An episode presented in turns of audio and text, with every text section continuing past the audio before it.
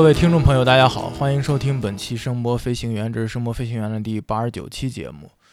呃，我是小健，我是索尼克，我是 Soso。呃，这次我们来了一位新飞行员啊，但是这个 Soso 大佬的这个身份呢，我们待会儿来介绍。我们先来讲一个故事。之前我们也很呃很多次提到过这个团购网站 MassDrop 上出过一些各种限量款的耳机，然后呢，最近我们在这个网站上发现了一个比较有意思的东西，它的名字叫这个 Arist Audio R2R DAC，呃，其实就是一个分立啊 R2R 的一个 DAC，然后呢，它的标的价格呢是三百四十九点九九美刀，三百五十刀。嗯，然后我们仔细看了一下这个东西的时候，发现了有一些东西好像似曾相识。然后我们找了一下啊，发现了一点有趣的事情。呃，然后这个我们现在来介绍这个 Soso 大佬啊。呃，大家好，大家好，我是 Soso，然后是前不久才，呃，算是呃毕业回来吧。然后刚回来的时候，就因为自己在音响上面稍稍微有点爱好，然后就自自己稍微做了一个 deck。然后中间是出现过很多个研发的历程嘛。从一五年开始，然后一直搞搞搞搞搞，搞到一六年初的样子，终于出来一个算是不错的雏形。然后最主最重要的，呃，卖点呃不是最重要的产品的呃样子，就是一定要够骚，一定一定是红色的，一定是有呃不一样的颜色的搭配的。比如说我们一定要有黑色，一定要有白色，一定要有黑色，一定要黄色，这样搭配一定要好看，好看比好听重要嘛。对，然后就这个研发历程，我们是放在淘呃 HiFi DIY 上面，是有我的大概有三个帖子专门讲这个事情。这个啊，这个呃，这个这个 deck 的名字叫 Hibiki R2R deck，然后它是全分立设计结构，用的 CPLD 从 S 呃从 iPhone C 解进来，iPhone S 进来之后就开呃。其实里面做的事情其实很简单的，呃，简单说就是一个 shift register，然后将它变成一个变换成电瓶之类的。当然还有一些 magic，我不能说。对，这就是为什么我想介绍，呃，等一下再介绍一下吧。然后在电源部分就稍微用了一些自己的独创的电路，也是也是 magic，也不能说。不要在一些细节，反正最后好听就行了。好听就可以的。对。然后呃，核心部分是我们的电电阻的部分。它是一个完完全全 side magnitude 的方式去解的，然后上面是我在上面是放了四十呃四组二十四比特的解码电路，然后呃这个说是二十四比特，但事实上是二十五比特，只不过这样宣称而已。没想到还真有人跟着我这样说是二十四比特了，对，然后这边事情就是这样子。其实呢，嗯。我们看到这个在 MassDrop 上卖的这款 Aris 呢，我们看到它的时候，发现它跟 Hibiki 基本是一毛一样的版，对，就是双胞胎一样的。你说你做的好，你说你做的好看，我也就算了。问题你做的很挫，你你把私你把私印还留在这儿干嘛？你把这个电阻的封装你改你改那么小，还弄到那么多空位，你是干嘛？然后你还把一个电源的参考你放拉那么远干嘛？你说你做的好好看看的，我也就不喷你了。你你还做那么丑？我作为原作者，我真的是受不了。就是你按照你 follow 我的我的我的理念，把它做红色的，好好看看，颜色搭配妥妥当当的，哪怕你抄我也不管你。呃，呃不不好不好。这边的话，回头这个感兴趣的听众朋友可以看我们文案里面插入一些这个对比图，你们自己看一下是不是这样的。呃，所以说直接抄不好了。当然当然你要说一下我的名字，说你可以 inspire 发呃 by 搜索啦，这没问题。但你 就你的。太丑了，我受不了。但是说回来，我看他们之前帖子里面有说你这个是一个开源项目，是开源项目吗？并不是，这是我自己私有的闭源项目。OK，完完全全是我自己独立研发的。OK，然后这个这个案子这个项目之前你应该也是有做有做过一些成品机，这个就稍微小批量卖过一些吧？呃，没错，在淘宝上面，还有在私底下上，呃，主要是淘宝，呃，卖过大概有两位数字的数量吧。然后呃，就是海内海外其实都有，然后私底下也有一些很熟的朋友，那应该也不值得怀疑。所以我们现在就想着长得跟我长得那么像，而且功能一模一样的模块，是不是从我们一些其中的客户里面拿了拿去抄了，然后再改一下，再把它丑化了，再做成成品机，那就 其实很尴尬。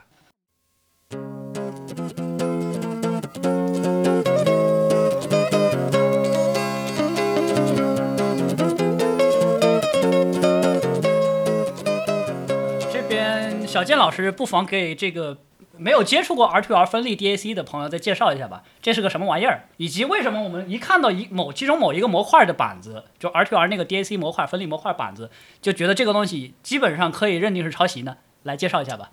呃，这个 R to R 的结构呢，基本结构呢就是由电阻电阻去组成，但是具体原理呢，我通过语言去叙述，大家可能不太直观。然后我们后期可能会补充一些相关的资料，但是呢，搜索大佬这款 Hibiki 呢，它是用这种就是用 FPGA 去做这个 CPLD 吧，CPLD 对呃 CPLD，对，其实呢，呃，FPGA、C、CPLD 它两个概念呢是比较相近的，然后大家可以说课后去补充一些相关知识。说白了，你就当它是一坨逻辑门好了，哎可编程的逻辑门。逻辑门呢就是呃无数的开关，大家可以这么理解，在 R2R 的 DAC 里面。逻辑的开关，对，然后这一部分其实是这个板子的核心。嗯，然后呢，我们看到它为什么觉得它去确定断定它可以抄袭呢？因为这里边的程序逻辑呢是之前就是就是原作者他来写好的。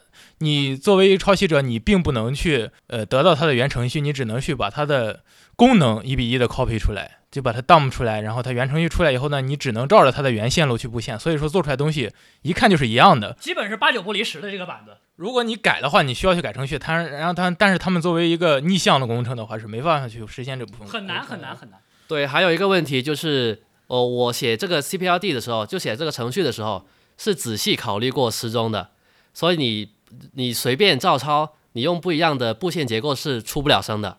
所以就换句话说，你就这个这个 clock tree 啊，不就这个时钟树，你如果说充分考虑到这一点，让它这个时序能够稳定跑下去的话，基本上你那个 DAC 模块，你板子布线你不不可能偏离太远。刚才呢就讲了一段就是比较不说人话的，呃，是是是，然后那个这个可能后面我们有老司机会补充一下相关的基础知识啊，然后。就是我们的飞行员呢还是主要来分析这个事件本身。OK，这款那个 Air Airist 呢，它号称是一个 game changing game changing 的这么一个产品，对，口改变这个游戏规则的一个东西。对，口气非常的大。然后呢，这个还介绍了他这个原作者或者说是这个公司的创始人呢，嗯是作为一个 inventor，他写的是对吧？对 Inventor inventor、interpreter 我说中文吧发明家、企业家、发烧友。对，然后呢，嗯，我们对这个企业家和发烧友呢，我们呃不做过多评论。但是这个作为发明家的话，他们可能需要去重新去了解一下这个 invention 的这个定义。对，重新定义了 inventor，哎对，重新定义 Inventor。厉害了。然后，但是这个事情呢，嗯因为它牵扯到一个跨国的知识产权的问题，然后我们这种个人的发烧友个人的项目呢，并没有说是再去美国申请专利之类的生意，所以说我们没办法去从法理上去追讨他。但是，呃，为了道义上、道德上我们要谴责他，是呃，也为了这个让这个圈子呢不再这么就是浑水浑水摸鱼的这种情况能减少，所以说我们必须要。啊，我们这次也联系了这个搜索大佬呢，希望从能从我们节目这个平台进行一定的发声。但是今天来了嘛，我们挂人是一方面，呃，更多的是我们呃澄清事实。对，呃，然后作为声波飞行员呢，我们还是要贴近这个更偏向讲故事一点嘛。是我们来先来先了解一下这个 Hibiki 这款 deck 的它的这个研发经历。或者说是它本身的故事吧，不一定只是研发研发经历了。没事，这是先讲说这个呃呃那个搜搜总，这个这款解码，你这个最早是这个想法是从哪来的呢？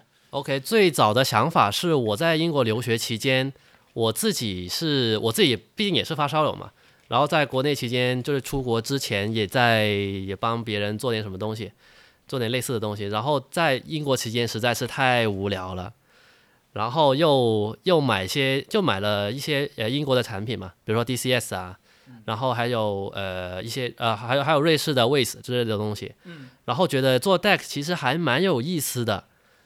无奈，实在是无奈。呃，MSB Select 太贵了，太贵了，买不起。然后就想，就就萌就开始萌生了自己，哎，看起来还不算难啊，我们做做看呗，这样的想法。然后就开始着手研究了 R to R 的算法，呃，R to R 的这样的电路结构，呃，以及配套的算法。呃，具体历程是可以追溯到二零一四年的时候，那个时候我在我还在读 Master，就是平时课下的时候就看一下。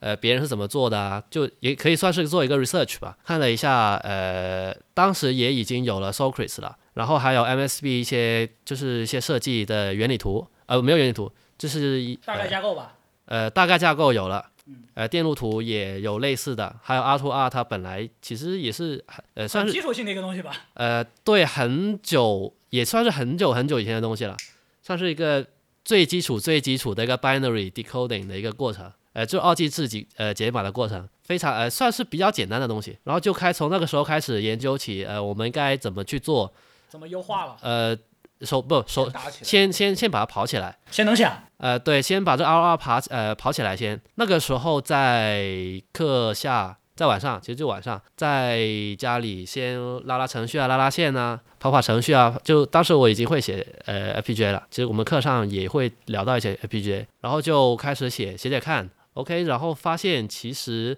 还嗯、蛮好玩的。蛮好玩的，也算是很有挑战性。嗯首先，电阻你该怎么排才会好看，这是一个 对好看比好听重要的。呃，这是一方面，把电阻排的好看，然后要把它就是呃排好看之前，当然要原理图要通了。在原理图是要是有一定的学习曲线的，不是说你一打起来就马上能跑。呃，这个学习曲线不算太陡，不过也确实花了我一段时间。大概花了大概两三个月的时间吧，就从零从零开始就开始学习它电路该怎么跑嘛。它的它的电阻其实是有讲究的，它一般是一个呃一倍的电阻跟一个两倍的电阻搭配起来，所以叫 R to R 嘛。没错，一个就是 R 就是 R 杠 two R，就是两个电阻搭配起来做一个二进制的一个解呃解码的过程。然后它所需要配套的是一个叫呃其实是其实是一个叫锁存器的东西，对，锁存器。锁存器。然后一般我们呃我们会不会就我们不会将它称为锁存器，而会将它称为叫做一个开关、嗯 switch。呃，这样子搭配起来，当然还需要软件。呃，主要是软件要怎么个搭配法。软件部分是我就撇开不说我们 Magic 的部分，就只要说一些比较基础的。就保证能想的架构，你讲。呃，对，保证能想的架构就是我们需要一组叫 reg 呃 shift register 的东西。就。移位寄存器，对，移位寄存器，呃，它的实现的结构是从一时间到二时间，会太细，讲太细，反正就是从一从一二三四五不要讲的太对 OK 这这个不是老司机，，OK，没事，就反正简单讲就是说，这个它这个电阻网络对吧？它是有若干阶的，每一阶就是一个呃特定电阻和一个两倍电阻嘛，它是一级级搭下来，然后就是说你给它里里面打信号，这个信号它需要遵从一定的时序，这个时间顺序它是这个序列。你这个为算法的话，就是说通过一些电路组合、逻辑逻辑电路组合，把它这个时序打对，该有的时间该给正确的信号就给正确信号，就这么一个过程嘛。对，没错，没错，好，不说人话，说回来，哎，这个原型机开始，这算算有了是吧？呃大概啥时候有的呀？对那个那个原型机，呃，是在一五年中旬的样子，我刚回国就已经能响了。对，就能响不炸对吧？对，能响没有炸过，其实 没有炸过。没事儿，我做过的东西啊，对也没怎么炸过了。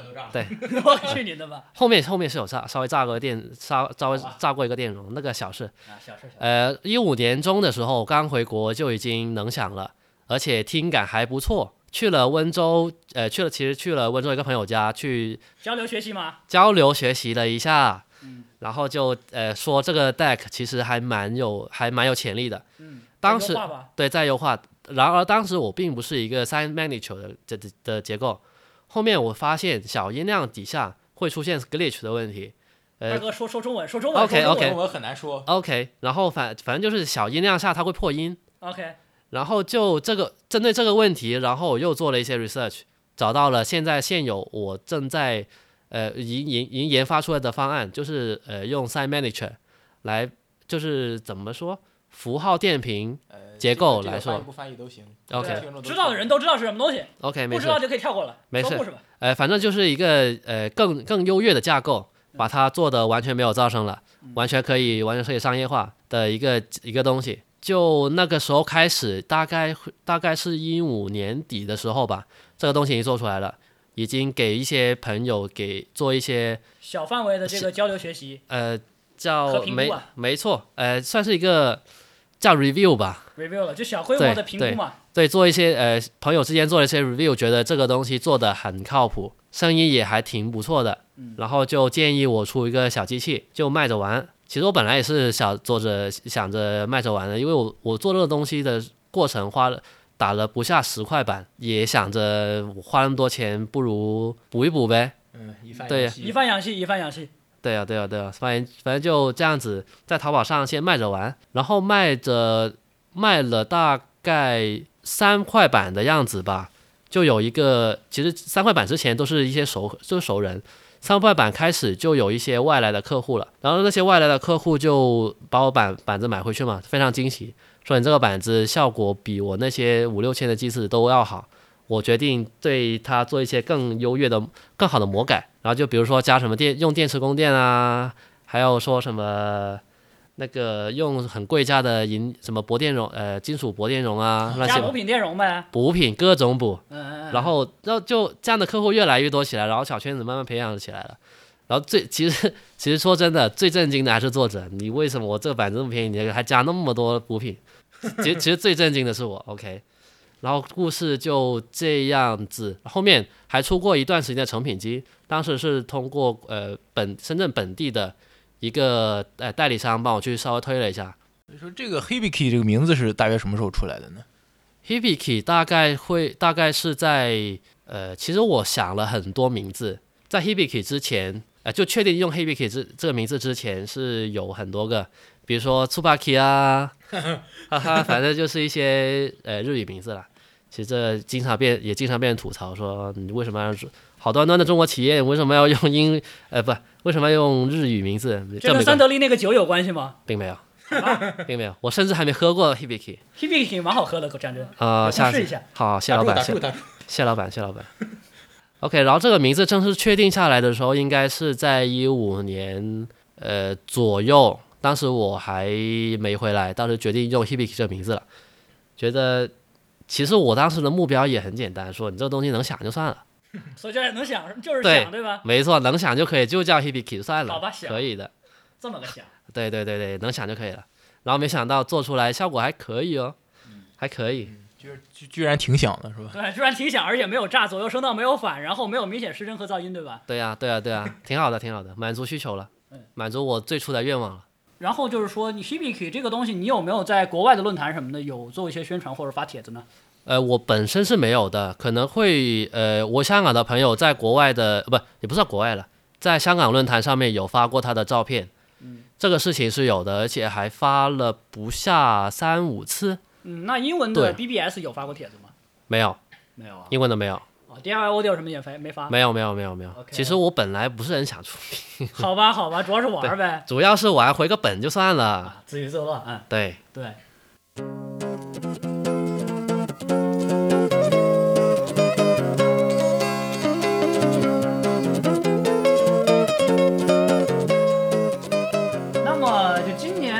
年这个 Mass Drop 就最近了，对最近他们刚上的这个就就就这个 R2R DAC，就这个 DAC 的话，嗯、你大概是从什么渠道知道这个东西的？我也是前大概是前天周三吧，周三是前天吗？呃，反正反反反正反正前几天，反正上的时候也不一定哪天。，对对，前几天，然后发现，呃，也也是其实也是行内好友那个做做，呃，对，一个朋友他告诉我说，哎，你二骚你这个图你这个解码被抄了，然后就说我操，还真像，原来，然后就开始搞上他们了，然后开始在他们的产品页面的 discussion 就讨论讨论区开始聊起这个事情来了，就我把我自己私底下拍的一些照片放上去，说，哎，你这个是不是我直接的抄，是不是抄我的呀？这不是不是抄是不是抄我二零一六年的设计的啊、然后开始下面就呃回复圈就开始炸了，就说哎很多其实很多老外也开始声讨他，你这个堂堂的 Master 怎么会去做抄袭的东西？而且抄的是一个呃而而且是从一个 D I 国呃中国 DIY 论坛抄的解码，当时那个帖子就已经跟了快呃可能可能快有七八十个。呃，就跟了七八十帖了吧，都在说这个事情。当然我也说了，呃、我我在呃那个跟帖里面明明确确表述过，我从来没有任何合法的商业授权给任何人，或者任何公司。任何公司都没有，任何组织、任何人、任何公司完全都没有。所以他这个完完全全是一个侵犯版权的呃行为。所以呃，然后后面就有也有很多热心的网友呃一起声讨他。在法律上面，我们是没有那么快能采取手段，呃，那个法律手段我们现在那个流程我们已经在走了，在准备文在准正在准备文件，然后在一个合适的时间段去给他们发律师信，说这个事情你是已经侵权了。但是呢，到目前为止，这个官方有没有过什么回应呢？呃，是有不少回应的。首先，官方他当然嘛，哪个官方是那个厂家呢，还是 Massdrop？呃，两边都有，其实他们一伙的。呃，首先是 Air Airis 的 Audio，他们呃声称他们并没有跟我们的产跟我的设计是完完全全没有关系的，是就是不相关的关系，呃不相关的设计。然后这样子当然没办法就说服所有人嘛。然后后面呃也有很多热心网友就怼这句话说你完你还这么假，说你完全没有抄别人的，那那你放你到时候放证据出来呀。然后他也没说话。然后后面。呃 m a s t r o f 的老大，呃，应该相信是老大，一个一个共同发起人叫 Will 的，叫 Will 的人，然后他呃在帖子里面跟着说，我们这个设计，呃，就他们 Aris 的 r d e x 的设计跟我 Hibiki 完完全全没有关系，这其实就惹怒了很大一部分客户了，就开始开开陆陆续续开始有客户说，你这个你们这个组织，你们这个人不道德不仗义，你居然抄别人的还不承认。你到你你要是承认的话，我没准还会给你一点机会，说我可能会买点东西。现在你这样子不仗义，又又又骗人，就是呃谎言一个接一个，还这我决定我我不买你的东西了，而且我还要加入声讨行列，去抵制你这个这个这个产品这个网站。其实以往有一个现象，就是 Massdrop 上有一些之前的情况了。可能有一些便宜的国产产品，它可能原型还是真是抄国外的一些东西，这是以往的情况。但是现在情况好像反过来了。呃，对，其实很尴尬，不知道为什么国外开始抄回国内去了。其实他那个发起人是个华裔，他呃，他可能也保有一些呃，他那个叫威廉了，威廉谢，相信是一个香港人，或者是大更多的应该是个香港人吧。我看这个谢片。对，韦氏拼音，所以就应该相信是个香港人。以为我们大陆人完全不懂，不懂世界事，就开始就就抄，就就骗我们，就抄我们的设计，以为我们什么都不知道。然而并不是。呃，后面 Will 他也有给我私信说，呃，我们讨论一下这个是怎么个来龙去脉吧。OK 啊，那我就给他把整个时间线，从呃一五年开始有这个产品的产品呃的的雏形开始。因为我当时我也在 HiFi B 呃那个呃 HiFi DIY 上面有呃有 post 过我的整个产品历程嘛，我就整个一五一十的列出来。当时我还相信它是呃相相对是中立的。然后讲完之后，呃就把产品那个时间线列好列清楚了。就呃接下来就说我的一些机关，我设进去的一些 magic 一些机关给放上去。然后他就说你不你这不是 magic，我们也想到一样的问题。OK。那我就大概清楚，你原来 Will，你这 Master of 的老大其实跟 Aris 是一伙的。OK 啊，那既然你们是一伙的，那我就一起发发信呗，没关系啊。律师信反正多一封少一封都，反正都是要发的嘛，多一封其实也没关系。那事情到目前为止就是今呃今天呃这样呃更新到二零一八年六月八六月九号是这样的一个情况。然后可以说，看到目前来说，还是两方没有一个达成一个共识。对，但是这件事情截止到目前为止呢，在国内的社区并没有引起多大的反响，或者说大家都不知道这个事情。嗯，今天我们做这期节目呢，也不是说想去给这件事本身带来多大的推力，但是我们希望更多的人知道这件事情。然后，呃，其实国内的一些发烧群里面已经开始散布这个消息了。就也其实我有些朋友他也在帮我造势说，哎，你这个你这个解码怎么被人抄了？然后后面有一些不认识的我不认识的人也开始联系我，哎，你这解码怎么被抄了？然后还上头条了，这就很有意思了。对，然后这世界这事情还在慢慢的发酵发酵发酵，看后面，呃，是到底是 Master 顶不住呃舆论压力呢，还是我的律师律律师信发过去他 hold 不住呢？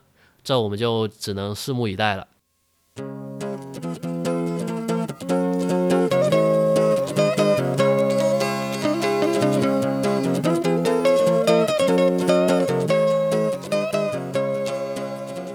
们还是呼吁点什么吧。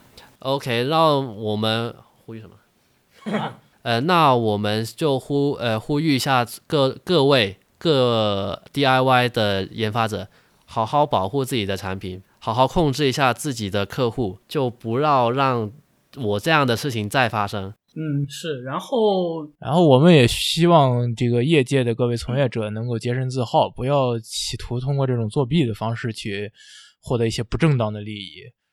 对，没错。然后作为发烧友呢，也不不要说是在消费上，除了说是考虑性价比，也要通过道义上去抵制这些不道德的产品。嗯，这是我们的一个节目的一个观点。然后，然后我个人我还有一点想说，就是说下次大家如果说还看到有什么这个。game changing 啊，这个颠覆整个业界啊之类的这种，然后揭露什么什么这种的话，大家不要轻易上当了。有一些呢，可能是说他会做一些这种相对高价低质的东西，有一些可能就直接赤裸裸的抄袭。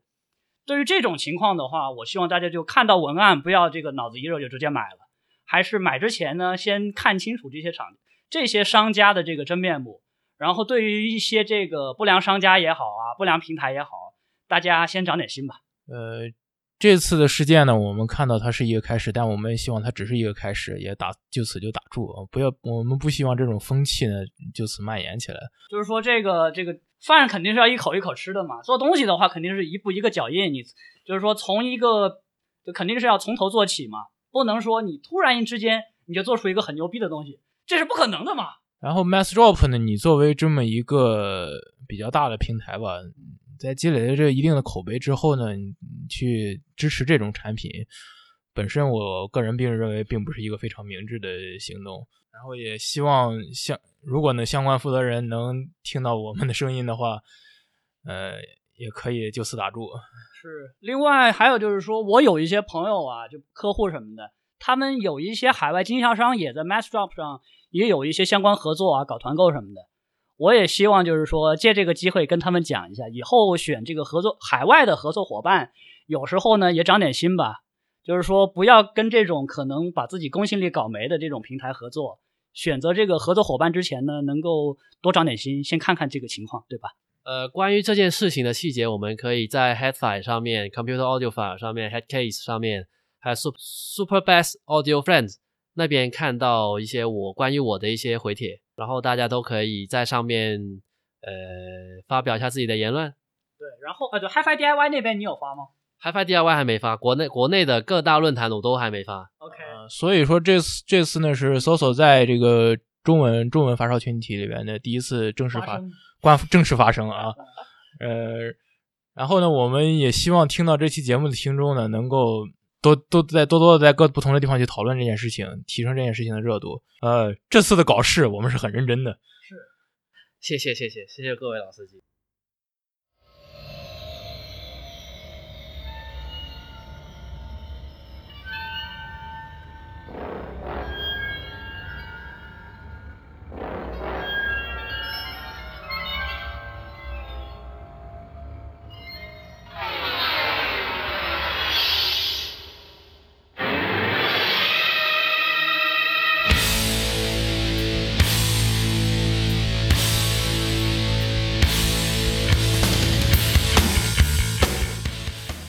那这期节目的内容就大到大概到此结束啊！啊，我是小健，啊，我是索尼克，我是搜搜，啊，最后祝你身体健康。